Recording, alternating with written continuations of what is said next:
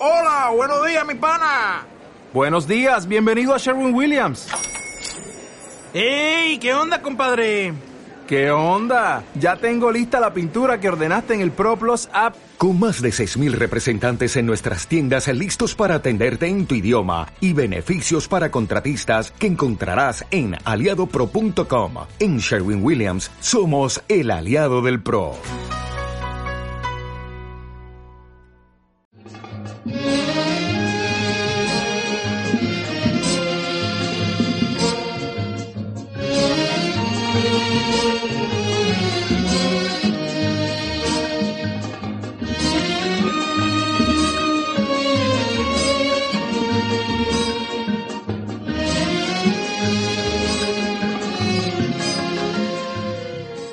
Entre todas las personas que he conocido a lo largo de los años, nadie me ha causado una impresión tan fuerte. Pasan los meses y esa sensación sigue presente en mi vida. Cuando estoy a solas, se me aparece la cara de ese hombre, con su expresión ingenua y esa mirada ausente que se esforzaba por sonreír cada vez que coincidía con otra mirada. Es cierto, no tenía nada de especial ni de extraordinario. En el fondo era un tipo de lo más corriente, uno de tantos con los que nos cruzamos todos los días sin siquiera mirarlos, porque nada en ellos nos despierta la curiosidad sobre ningún aspecto conocido o desconocido de su existencia. Cuando vemos a personas así, casi siempre nos preguntamos, ¿para qué viven en realidad? ¿Qué sentido tiene su existencia? ¿Qué lógica, qué razón los empuja a respirar, a andar sobre esta tierra? Sin embargo, nos cuestionamos porque solo nos fijamos en el exterior. No se nos ocurre pensar que ellos también tienen una cabeza y dentro de ella un cerebro condenado a funcionar, les guste o no, y por tanto, inevitablemente, su propio mundo interior. Y como dichos mundos no se manifiestan superficialmente, si en lugar de dar por hecho que estas personas carecen de vida espiritual, sintiéramos curiosidad por esos universos inexplorados, es decir, un mínimo de interés por nuestros semejantes, quizá nos llevaríamos una grata sorpresa y descubriríamos una riqueza impresionante. No obstante, el ser humano, por alguna razón extraña, prefiere explorar solamente cuando intuye que va a encontrar algo. Siempre habrá un héroe dispuesto a adentrarse en una gruta donde vive un dragón, pero ¿quién tiene el valor de bajar a un pozo sin saber qué hay en el fondo? En mi caso, conocer a ese hombre, a Raif Effendi, fue pura casualidad.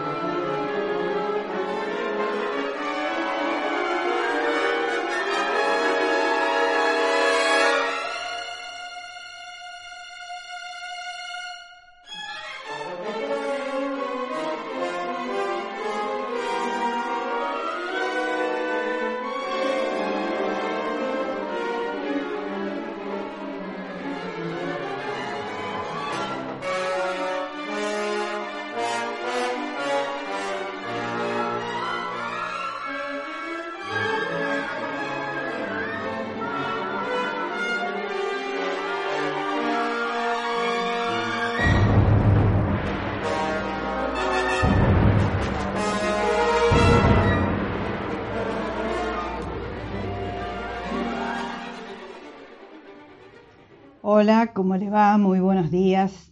Muy bienvenido a este nuevo episodio de este ciclo que hemos dado en llamar Cultura Ya. Y usted sabe que la mayor parte de estos, de estos programas tienen que ver con títulos literarios, con títulos que han llamado la atención ahora o antes para el público lector y que a través de una cuidadosa eh, un cuidadoso estudio por mi parte, yo traigo aquí a este programa lo que me parece más conveniente en el sentido de buena literatura, de entretenimiento, de satisfacer las necesidades a preguntas que se hace el público, que nos hacemos todos. Y hoy he traído un libro realmente encantador que se titula Madonna con abrigo de piel, del autor turco Sabatin Ali.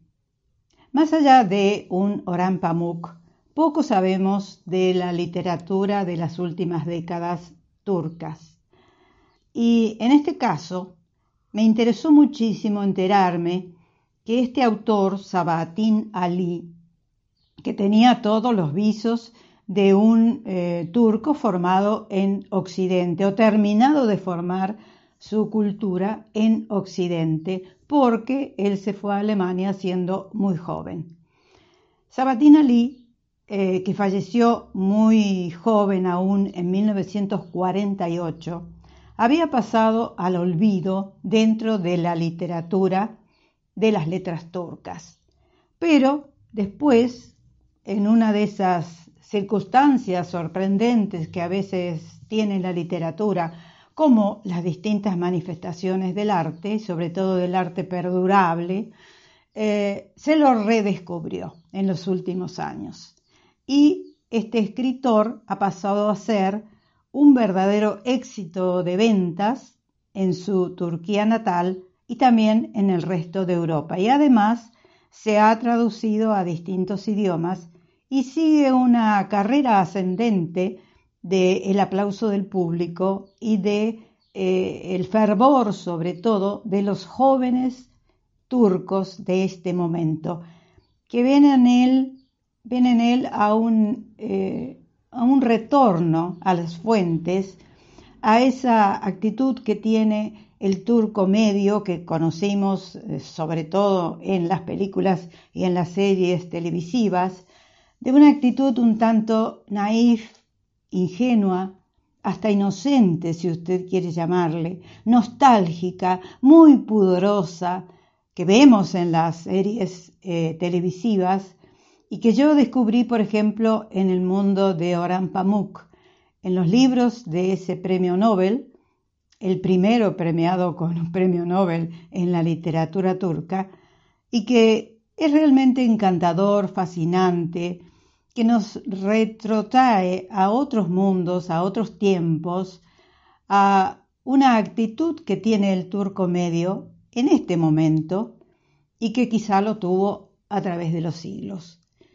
Quiero decirle que este autor, Sabatín Ali, con esta Madonna con abrigo de piel, que así se titula el libro, eh, fue un hombre que en su momento tuvo algunos enfrentamientos con el recientemente nombrado primer presidente de Turquía en el año 1923, que se llamó Mustafa Kemal Atatürk, el padre el padrecito o el padre de los turcos. Ataturk significa padre de los turcos.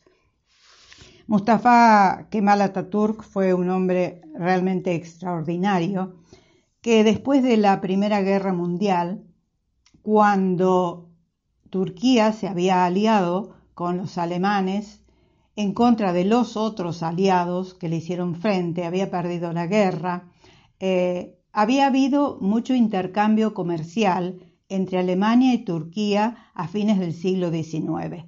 Después, durante la Primera Guerra Mundial, se aliaron.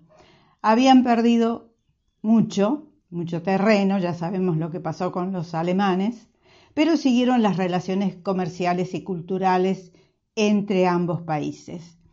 Y este hombre, Sabatin Ali, fue a estudiar a Berlín siendo muy joven todavía, eh, en la década del 20, y allí conoció a una mujer que le cambiaría su vida. Todo esto, eh, digamos que se supone es una ficción. No sabemos o no dicen las crónicas si algo de la vida de Sabatina Lee tuvo que ver con este personaje que encontramos en este libro que se llama, como usted escuchó cuando yo terminé de leer el primer párrafo, Raif Efendi se llamó. ¿eh?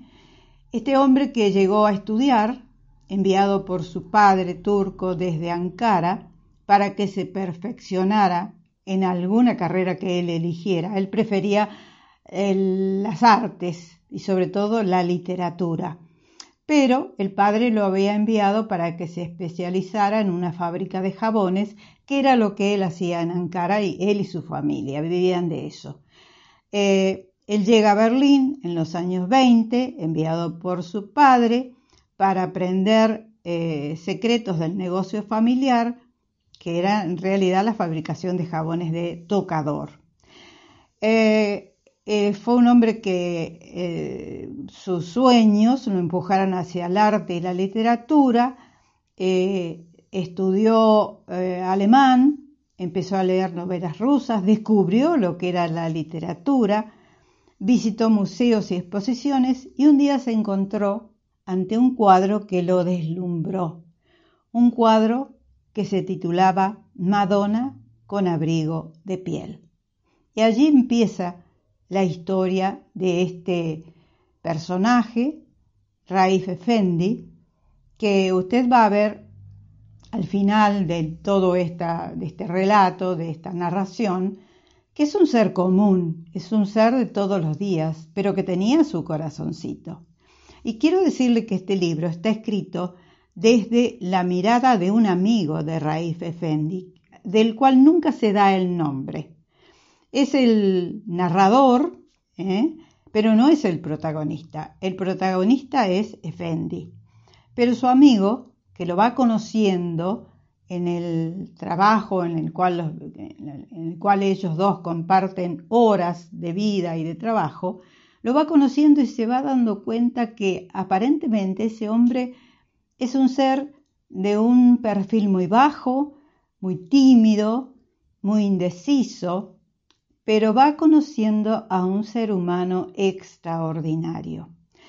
Y lo que yo les leí al comienzo es la reflexión que hace el autor de, digamos, el, narrador de este cuento, y cómo eh, en su momento él creyó que Raif Effendi era un hombre de, bueno, que no tenía mucho sentido su existencia, se pregunta él, pero solamente eh, él vio el exterior de ese hombre que era tan humilde, tan modesto, tan introvertido, tan tímido, pero después empezó a conocerlo y se encontró con un hombre extraordinario, un ser humano extraordinario. Cuando él llegó a, a conocerlo, fue a través de, decía, de ser compañeros de trabajo. Y él lo eh, consiguió su trabajo, este personaje, el que narra, a través de un amigo que se llama Hamdi.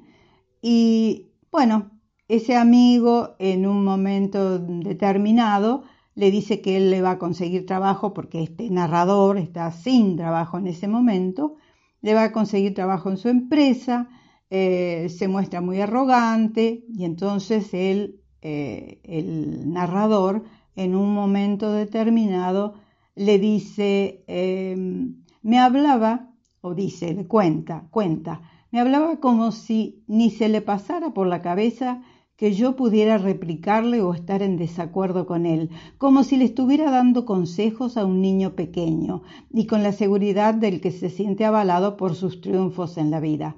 Yo lo observaba con los ojos llenos de admiración y una sonrisa absurda que alentaba más, si cabía, su arrogancia. Todo esto lo dice el narrador del cual no conocemos el nombre, todavía no lo ha llegado a tratar a, a Raif Effendi.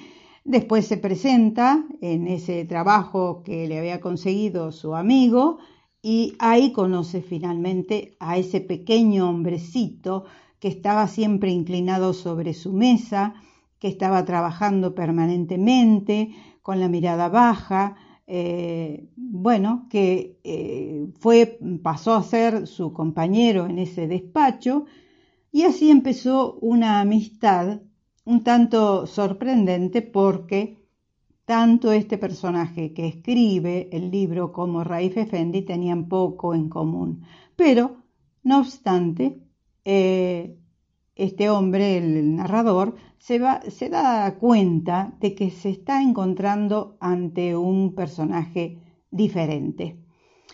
Él dice en la página 21, cuenta, por las mañanas llegaba justo a la hora de entrar. Al mediodía comía en el despacho y por las tardes, después de hacer algunas compras, se iba enseguida a su casa. Está hablando de Raif Effendi. Aunque se lo propuse en varias ocasiones, nunca quiso tomar un café conmigo. Me esperan en casa, decía. Pensé que era un feliz padre de familia y que tenía prisa por ver a su mujer y a sus hijos.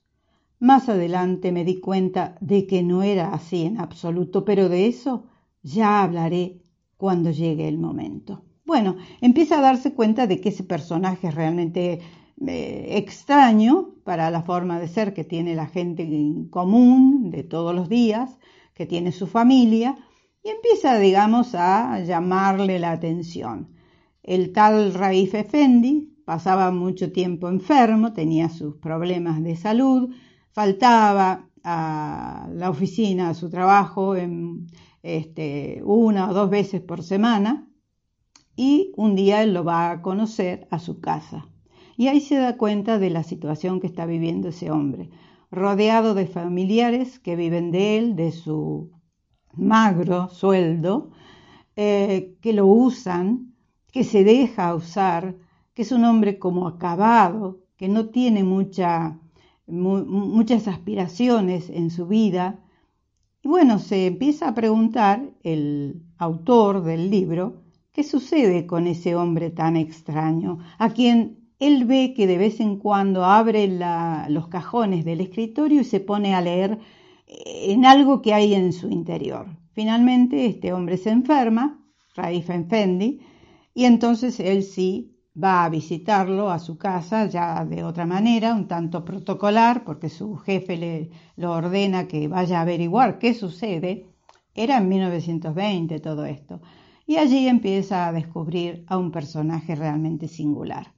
Vamos a hacer una pausa y después yo le sigo contando este que es un libro, un libro que es una novela, eh, un tanto, como le decía, naif, pudorosa, no tímida, pero eh, con todos los rasgos de un autor que tenía mucho cuidado con sus lectores, que quería mostrarles un mundo desde una óptica no diferente, pero desde la óptica que se podía hacer en la década del 30, porque eh, Sabatina Lee escribió esta novela en la década, a fines de la década del 30, a comienzos de la del 40.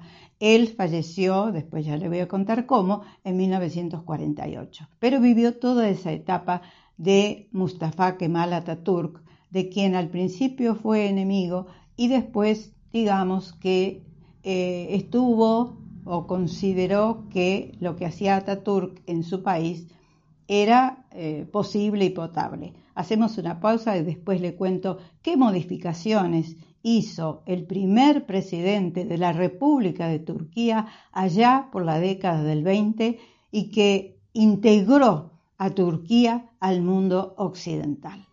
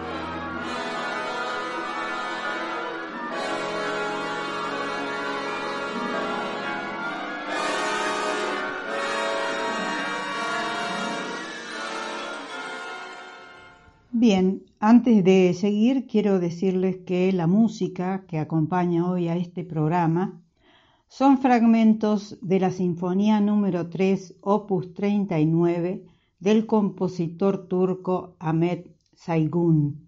He tratado de encontrar música actual o contemporánea de autores turcos y advertí, porque elegí a varios que encontré, no es fácil encontrar música turca de este momento, dentro de la música académica o llamada clásica, este, elegí a uno que me pareció de los más eh, significativos, eh, este Ahmed Saigun, y bueno, eh, usted se va a dar cuenta, a medida que pasa el programa y a medida que escuchemos la música, de que hay muchísimas influencias occidentales. Y es inevitable, o fue inevitable, y será inevitable, porque Turquía tiene mucha relación con el resto de Occidente. Y les decía que eh, Kemal Atatürk fue un hombre que revolucionó la política de su momento y las costumbres turcas y todos los hábitos de vida que hasta ese momento había llevado, manejado o habían eh, este, hecho efectivos los eh, ciudadanos que pertenecían al Imperio Otomano. El Imperio Otomano que terminó durante la Primera Guerra Mundial, pero que tenía 700 años de haber eh, construido una civilización extraordinaria y sobre todo hubo algunos sultanes que cambiaron la historia de, la, de esa parte de, de, la civilización del momento. Y bueno, él finalmente, después de la Primera Guerra Mundial, se transformó en república, eh, se terminaron los privilegios y Mustafa Kemal Atatürk cambió totalmente los hábitos y costumbres e intentó de, por todas las formas y oponiéndose a muchos enemigos o a muchas personas que lo cuestionaron en su momento, hizo lo posible para transformar a Turquía en, en un brazo, en un apéndice de lo que era Occidente en ese momento. Las reformas que él hizo realmente fueron notables. Y bueno, se empalma lo que, con lo que en algún momento Hicieron eh, el Shah de Persia, por ejemplo, tratando de occidentalizar a Irán, eh, lo que hizo Nasser en Egipto, lo que hicieron los eh, japoneses durante el siglo XX y muchos más que, bueno, hay que leer un poquito la historia para darse cuenta de que muchos gobernantes dándose cuenta quizá de que el pueblo iba a vivir mejor y que ellos se iban a poner un galardón, eh, trataron de acercar a sus culturas a Occidente. Bien, eh, antes de seguir quiero decirle que usted cuando escucha este programa, o si no lo escucha, lo mismo hágame esa atención, dele like o eh, si está en Facebook o en YouTube, o si no, inscriba su nombre o suscríbase, porque eso facilita que Google, que es la gran plataforma para poder manejarse dentro de estos este, medios de expresión, le dé prioridad al programa, porque si eh, los algoritmos se dan cuenta de que la gente no participa en el programa dándole like o no dándole like, eh, bueno, van dejando a un costado al programa o a los programas y no saltan en primer término a la vista del, eh, del que ve o el que mira, el que oye o el que escucha o bueno, el que se acerca a YouTube o a Facebook. Entonces, eh, es un pedido que usted se habrá dado cuenta, hacen muchos youtubers. Y sí, yo también lo hago, porque en esto que se me va parte de mi vida, porque me estoy dedicando con mucho fervor a hacer este programa y a leer libros, eh, seleccionarlos, marcarlos, eh, digerirlos. Por supuesto que quiero que tenga éxito. Quiero que llegue a la mayor parte de la audiencia. Me interesa. Es un trabajo que hago muy concienzudamente y me interesa que llegue a la mayor parte de gente. Bien, voy a seguir hablando de los literatos turcos y sobre todo tengo que hacer, más allá de Sabatin Ali, tengo que hacer pivote en Orhan Pamuk. Orhan Pamuk, cuyo eh, primer trabajo que se, que se dio a conocer en Occidente, que se tituló Me llamo Rojo, del año 1998, es una novela que combina el misterio, la historia de amor y la reflexión filosófica en la Estambul del siglo XVI, bajo el reinado del sultán Murad III. Eh, el gran Orhan Pamuk también se ha criado, digamos, parte de su vida en Turquía y parte de su vida en otros lugares de Occidente, sobre todo en Estados Unidos, ha trabajado muchísimo, a veces ha tenido que irse de su país por este, problemas políticos y sobre todo con el actual régimen, déjeme que lo llame así, o presidente de los turcos. Bueno, eh, eh, Orhan Pamuk le decía, ha hecho de sus novelas esa eh, eh, esa situación de vocación nostálgica, un tanto pudorosa, delicada, naive, que eh, tiene él o que él nos ha mostrado a través de sus trabajos.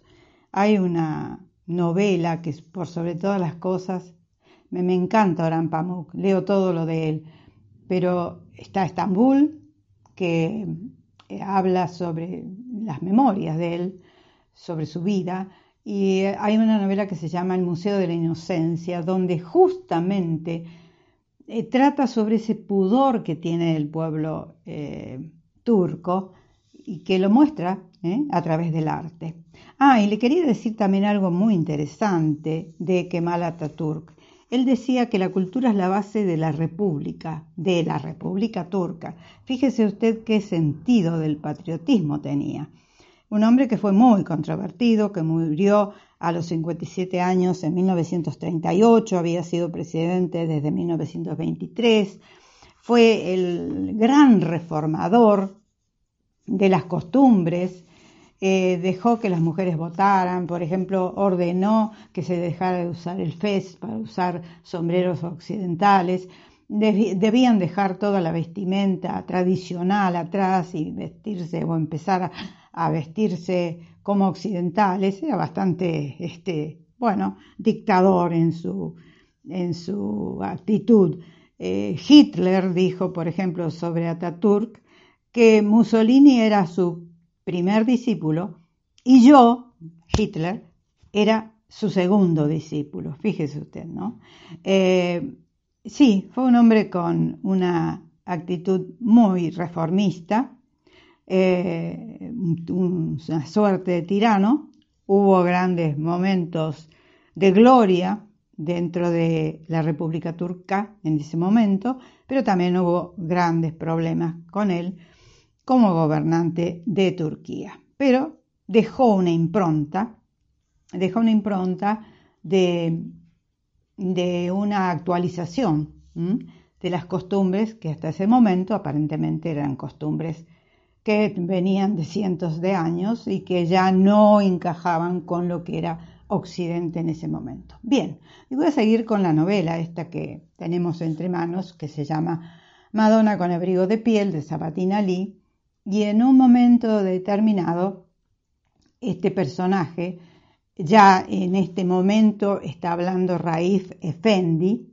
en la página 61 dice, eh, yo estudié la primaria y fui durante un tiempo a la escuela en Turquía, que está como a una hora de camino para cursar la secundaria desde donde él vivía, que era Abran, Abran con B corta. Con 19 años, en los últimos días de la Gran Guerra, me llamaron a filas y mientras estaba haciendo la instrucción se proclamó el armisticio. Volví a mi ciudad, continué los estudios, pero no los terminé. De hecho, no me apetecía mucho estudiar. El año que había transcurrido entre medias y el caos tremendo que reinaba en la zona en aquel entonces me hicieron perder el entusiasmo por mi formación. Tras el armisticio, o sea, tras la Primera Guerra Mundial, todo se desmoronó. Ya no existía ni un gobierno como es debido, ni unos ideales y unos objetivos claros. Algunas regiones habían sido invadidas por tropas extranjeras y multitud de bandas que habían aparecido de la nada bajo todo tipo de siglas empezaron a actuar unas enfrentándose al enemigo y otras saqueando pueblos. Una semana el nombre de un cabecilla pasaba de boca en boca como si fuera un héroe, y a la siguiente se hacía público que había sido ejecutado. En una época tan convulsa, no resultaba muy atrayente encerrarse entre cuatro paredes a estudiar historia otomana o los diálogos de formación moral. Sin embargo, mi padre, que era uno de los que tenían una mejor situación económica en la región, estaba empeñado en que yo me formara. Al ver que muchos chicos de mi edad se ponían unas eh, bandoleras cruzadas, se colgaban un Mauser al hombro y se echaban al monte, aun sabiendo que parte de ellos moriría a manos del enemigo o de los bandoleros, empezó a temer que yo lo siguiera. Y era cierto, no pensaba quedarme de brazos cruzados y había empezado a prepararme en secreto.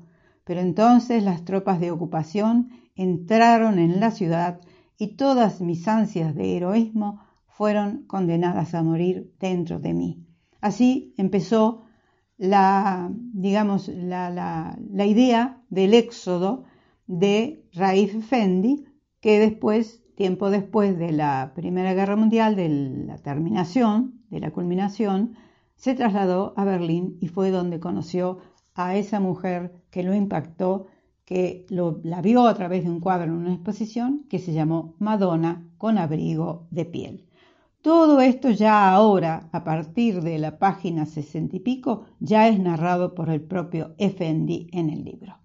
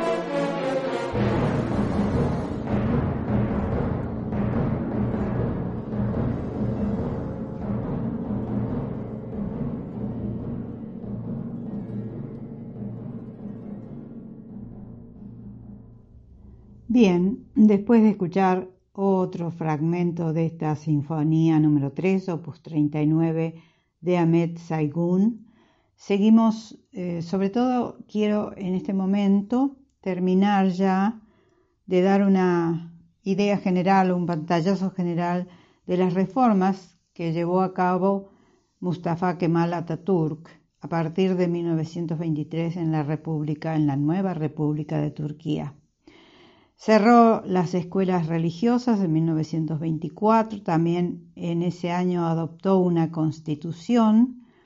En el año 25 adoptó el calendario occidental, el gregoriano, prohibió el uso del fez y del velo e introdujo la vestimenta occidental en ese mismo año, 1925 introdujo un nuevo código civil basado en el suizo, Con ese código se terminó con la poligamia y el divorcio por repudio.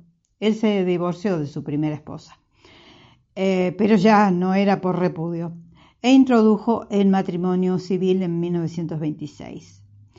Eh, elaboró el primer censo de población en el año 27, en el 28 declaró la laicidad del Estado, es decir, eh, el Estado turco no podía ser, no tenía nada que ver ya con la religión, eh, se separaron, digamos, religión y gobierno, eh, sustituyó el alfabeto árabe por el alfabeto latino en 1928, concedió el derecho voto a las mujeres y el derecho a ser votadas en elecciones locales en 1930, alentó él la participación de la mujer en todo lo que tuviera que ver con la vida cívica en Turquía. Eh, la llamada a la oración y las recitaciones públicas del Corán, que es un uso, una costumbre tan musulmana, deberían hacerse en turco en vez de en árabe. Esto lo dispuso en 1933. Concedió el derecho de voto a las mujeres y el derecho a ser votadas en elecciones nacionales y también pudieron optar a puestos de trabajo eh, oficiales. En 1934 fue esto. Imagínese usted lo que debe haber sido para la mayor parte del pueblo un cimbronazo tan importante como este que después de siglos de vivir de otra manera, no digo mejor ni peor, pero vivir de otra manera, de golpe, en unos pocos años se introdujeron todos estos cambios en un pueblo con unas tradiciones tan arraigadas. Eh, en el año 1934 introdujo eh, los apellidos en sustitución del nombre único de la tradición árabe. Él adoptó el apellido Ataturk, quiere decir padre de los turcos, y se proclamó el domingo como día de descanso. Esto, entre otros intentos que concretó de occidentalización de eh, Turquía. Lo consiguió. Después, bueno, vinieron otros gobiernos y ahora el gobierno último que hay en este momento de Erdogan, en fin, está haciendo la vida un poco más difícil a los turcos. Pero digamos que también Ataturk fue en su momento bastante controvertido. Bien, eh, hablando de este autor que hoy hemos tomado, Sabatin Ali, quiero decirle que ha sucedido con él lo mismo que sucedió con una Irene Nemirovsky o un Sandor Maray en su momento, es decir, autores que por una u otra circunstancia, sobre todo debido a las guerras, habían desaparecido, eh, ya no eran más considerados como grandes autores por la mayor parte de las editoriales y del gran público. Después se los redescubrió y lo mismo ha sucedido con Sabatinali.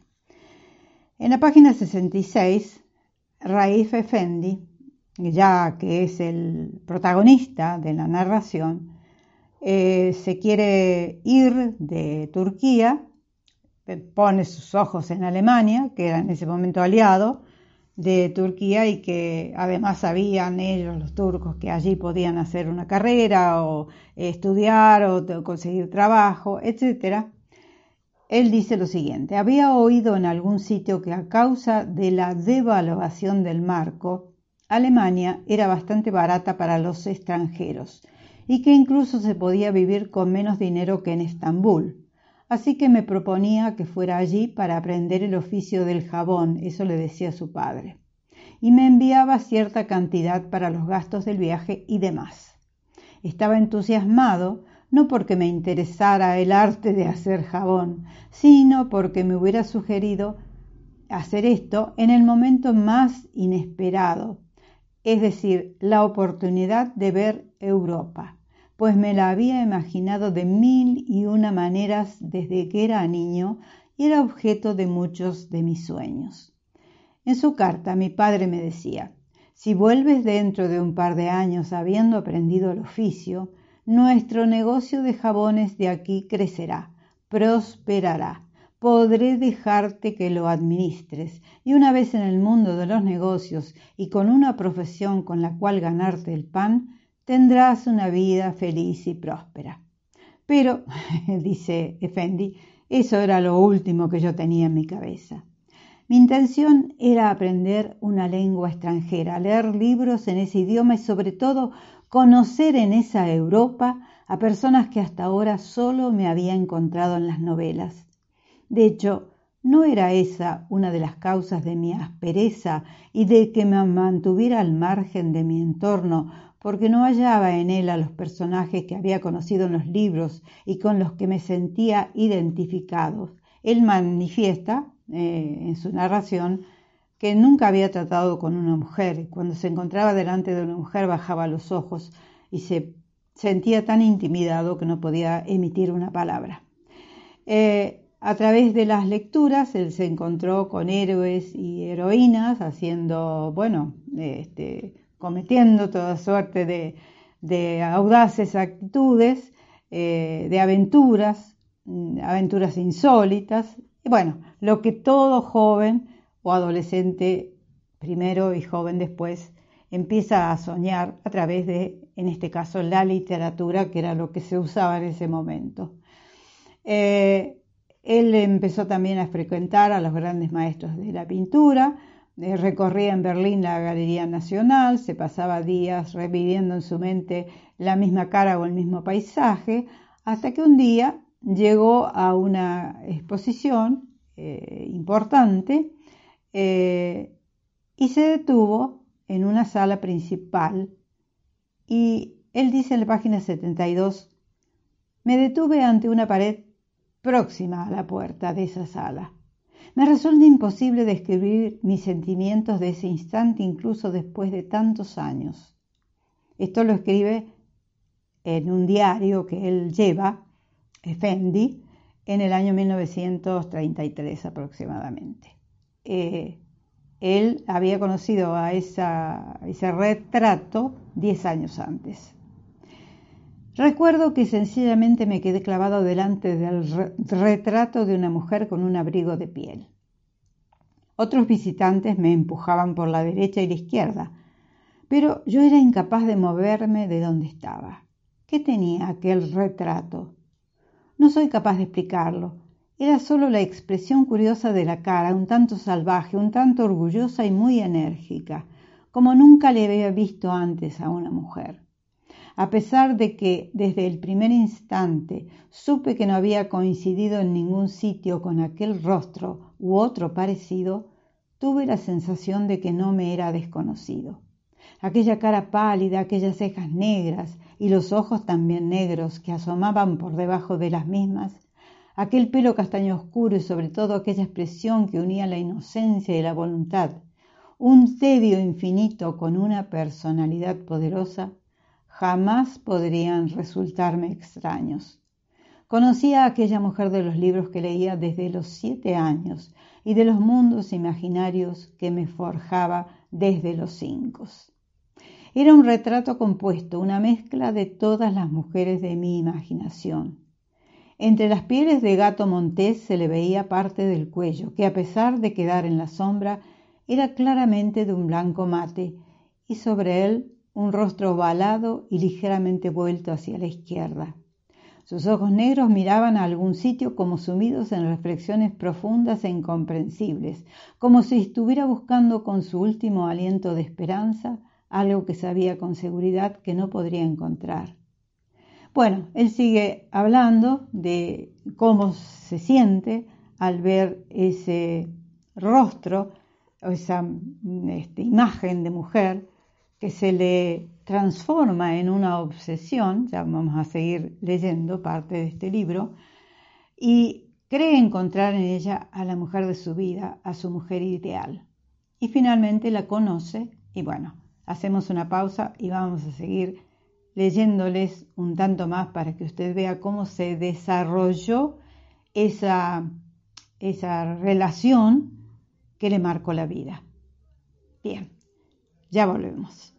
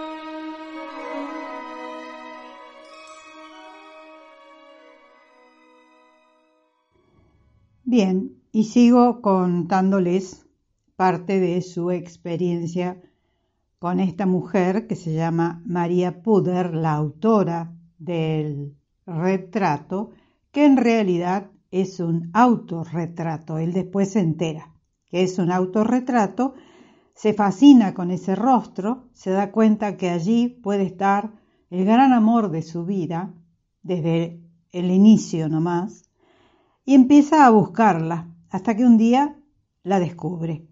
La sigue hasta el cabaret donde ella trabaja, descubre que esa mujer es violinista y es cantante en ese lugar, entablan una relación amistosa, ella empieza a confiar en él y él, por supuesto, también en ella, él que era tan tímido y tan retraído. Y después de haberse conocido eh, o haberse frecuentado en algunos momentos, recorrían Berlín, caminaban, iban a exposiciones, siempre eh, de la mano de una amistad, aunque él tenía interés en que la cosa siguiera adelante, que no se, que esa amistad no quedara en amistad, sino que se transformara en otra cosa. Ella, en un momento determinado, en la página 109, empieza a contarle cómo es ella. Eh, una mujer extraña, un tanto distante. Eh, ella era alemana, alemana con ascendencia eh, checa, porque su madre era de Praga, su padre había sido judío, ya habían muerto, el padre había muerto, la madre no. entonces, bueno, ella tenía una forma de ser muy especial, que no era la forma de ser que tenía él, que era todo pasión y emoción. Ella era bastante fría y distante. Eh, y en un momento dado ella le dice, soy así, soy una mujer extraña. Si quieres ser mi amigo tendrá que tolerarme muchas cosas. Tengo caprichos absurdos, horarios imposibles, en suma, soy una criatura incómoda e incomprensible para quienes son mis amigos. Luego, con tono cortante, como si le retara haberse dejado en tan mal lugar, dice o añadió lo siguiente. Pero, si no le apetece, no necesito a nadie, no quiero tener que estarle agradecida a nadie, ni pienso mendigar el favor de su amistad, si usted lo quiere. Bueno, dijo él, intentaré entenderla. Eh, respondió con su voz baja y cobarde de siempre, dice él mismo. Caminaron unos pasos. Muy despacio me cogió del brazo y empezó a hablar con una voz indiferente, como si estuviéramos charlando sobre cualquier otro tema. Ella le dijo, ¿Así que va a intentar comprenderme? Bueno, no es mala idea, pero me da la impresión de que es un esfuerzo inútil. Creo que solo soy una buena amiga a veces. El tiempo lo dirá. Si de vez en cuando inicio pequeñas discusiones, no lo tenga en cuenta, no me haga caso. Se detuvo en medio de la calle, levantó el índice de la mano derecha, lo agitó como si le advirtiera a un niño y añadió Présteme atención el día que me pida algo, porque ese día todo habrá terminado. Nada, ¿entiende? No me pedirá nada.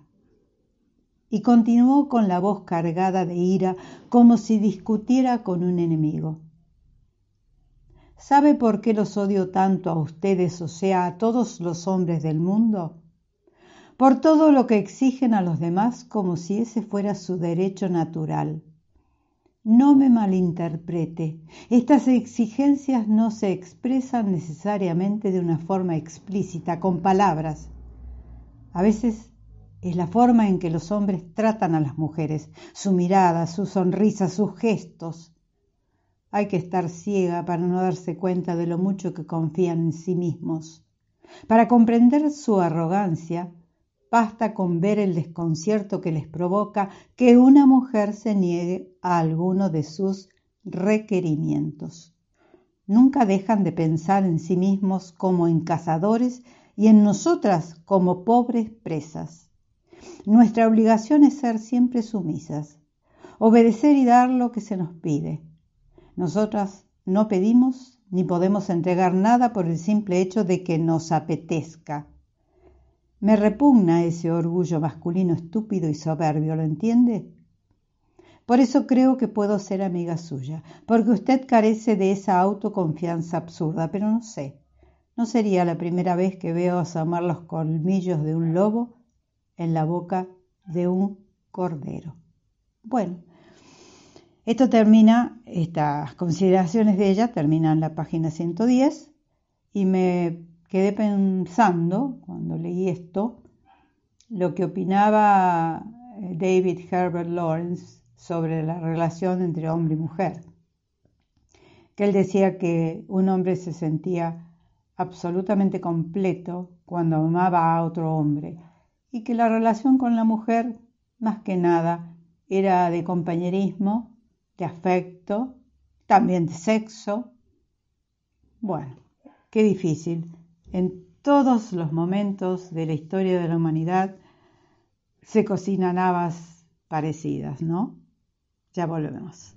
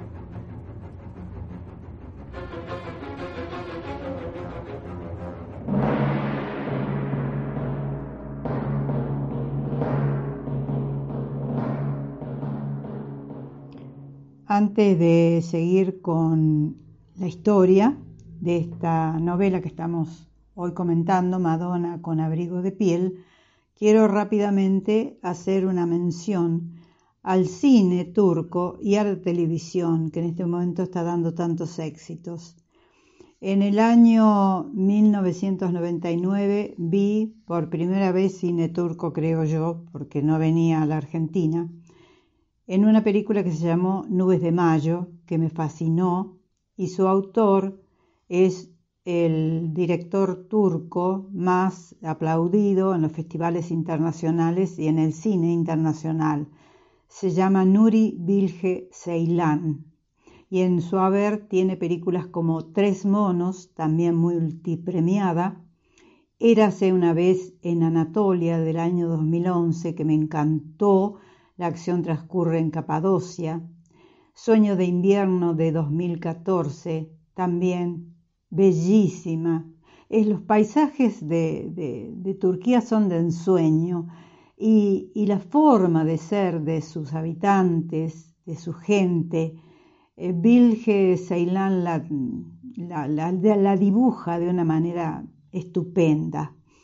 Después de Sueño de invierno llegó El Peral Salvaje en el año 2017 y ahora no sé qué está pasando porque eh, digamos que las grandes productoras de cine eh, turcas se están volcando a la televisión, donde tienen mayor éxito y donde hacen más concesiones también para que justamente ese éxito prospere. Y bueno, para muestra están botones como Suleimán el Magnífico, Las Mil y Una Noches, Esposa Joven o la exitosa Doctor Milagro. En todas estas, ¿por qué gustan tanto? Me he puesto a pensar, ¿por qué gustan tanto las series em, turcas.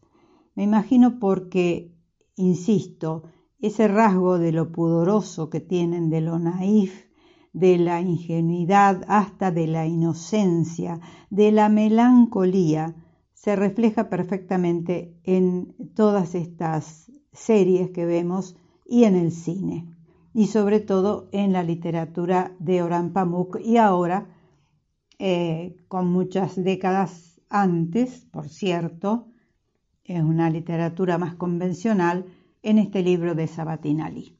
Bien, en la página 146, ella, que lo hace sufrir mucho, porque no se atreve a confiar en él como el amor de su vida, en un momento determinado él le dice, reflexionando sobre el amor, que ella está decidida a no dejarse enamorar y él ya está totalmente enamorado. En un momento él le dice, alguien que tenga en su interior la capacidad de amar de verdad nunca concentrará su amor en una única persona ni esperará que nadie lo haga. Cuanta más gente amemos, con mayor intensidad queremos a quien amamos en primer lugar. El amor no es algo que se agota cuando se reparte. Y ella le contesta, creía que los orientales pensaban de otra manera. Y él responde, pues no es mi caso. María Clavó la mirada en un punto fijo y se quedó absorta un buen rato y dijo, El amor que yo espero es distinto. Es algo fuera de toda lógica, indescriptible y de naturaleza desconocida. Que te guste a alguien, quererlo, es una cosa. Y desear con todo tu cuerpo y toda tu alma, desearlo todo es algo muy distinto. En mi opinión, eso es el amor, un deseo irresistible. Y él le replicó con tono seguro, a lo que usted se refiere es a la pasión del instante. El cariño que uno tiene dentro se acumula, se concentra cuando menos se lo espera, es el momento menos oportuno, y del mismo modo que la luz del sol que calienta de forma tan agradable quema si se concentra en un punto al pasar por una lente, ese cariño nos envuelve y prende la llama. No creo que sea correcto afirmar que es algo que viene de repente de afuera. Es la violencia de unos sentimientos que ya tenemos dentro y que al desatarse nos desconcierta. Bueno, yo les voy a leer nada más que hasta acá, porque la historia sigue un tiempo más. Ella se enferma en Berlín, él la cuida durante varios meses, está internada, eh, tiene una suerte de pleuresía y finalmente ella que no puede seguir ya en Berlín por distintos motivos se va con su madre hasta Praga. Él se va a encontrar con ella en Praga, la va a ir a buscar porque ella finalmente decide aceptarlo como el amor de su vida. Aparentemente, él eh, lo cree porque él es un bien intencionado que cree todo. Ella ya ha tenido más experiencia, más calle en su vida y es un poco más escéptica. Entonces quedan en encontrarse en Praga, se desencuentran y no le voy a seguir contando de qué trata el tema en sí, pero que es una historia de amor casi imposible, casi imposible, es. Y realmente está tan bien narrada, tan, con tanta profundidad y tanta ternura hacia el ser humano que a mí realmente me fascinó. Hacemos una pequeña pausa y ya estamos terminando con el tema de hoy.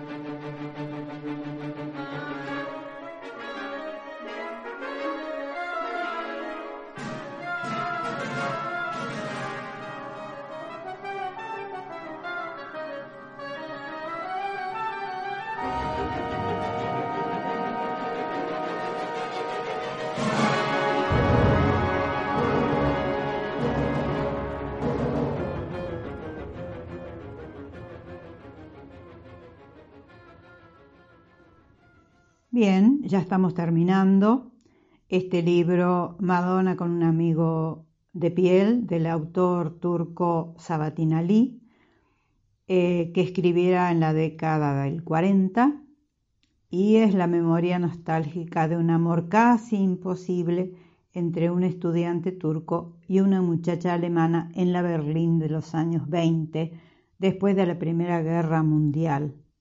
Recuerde que le he dicho que este autor, rescatado del olvido, se ha impuesto sobre todo entre los lectores turcos, jóvenes turcos y también adultos, y en el resto del mundo, por su delicada prosa, por su candidez, por su pudor, por su encanto. Y la conclusión que yo saqué al leer este libro, en definitiva, es que, todo es cuestión de fe. De fe en el amor, de fe en el ser humano, de creer, de aceptar las cosas como son, de ubicarse en el lugar de los otros, de la empatía. No sé, me gustó mucho. Una historia más pequeña quizá, no tan ampulosa o no tan notable como las de otros autores. Eh, además, un libro breve, si se quiere compararlo a otros, porque tiene 220 páginas. Y bueno, yo se lo recomiendo porque me pareció delicioso.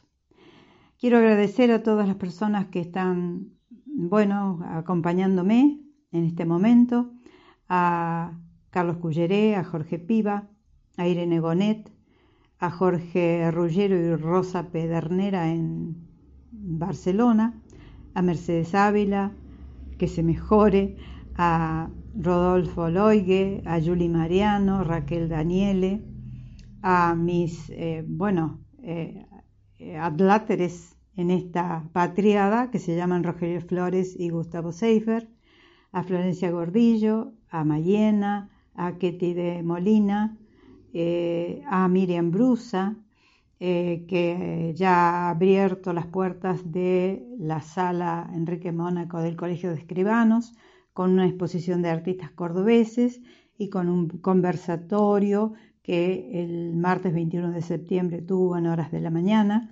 Eh, ya está abierta la galería.